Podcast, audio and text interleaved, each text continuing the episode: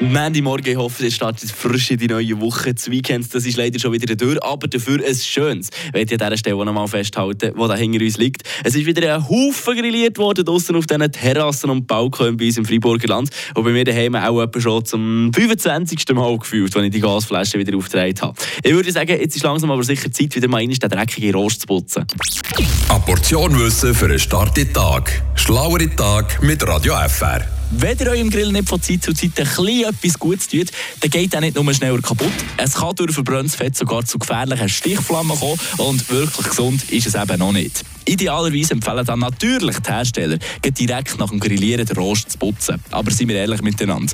Nachdem das Essen einmal den Grill verlassen hat, haben wir doch alle meistens etwas anderes im Kopf, als nirgends putzen. Und genau darum, einmal pro Saison heute schnell ein Stündchen Zeit nehmen und dem guten Stück Wohltat tun. Natürlich gibt es da einen Haufen Sachen dafür, die meisten davon auch noch relativ teuer.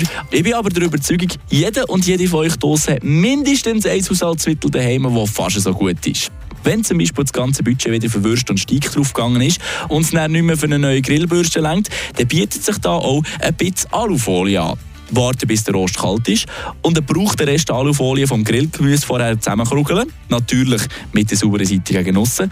Und mit dem kann man dann die Reste, die noch auf dem Rost sind, bleiben, wie zum Beispiel Pouletflügel, recht gut wegrubbeln.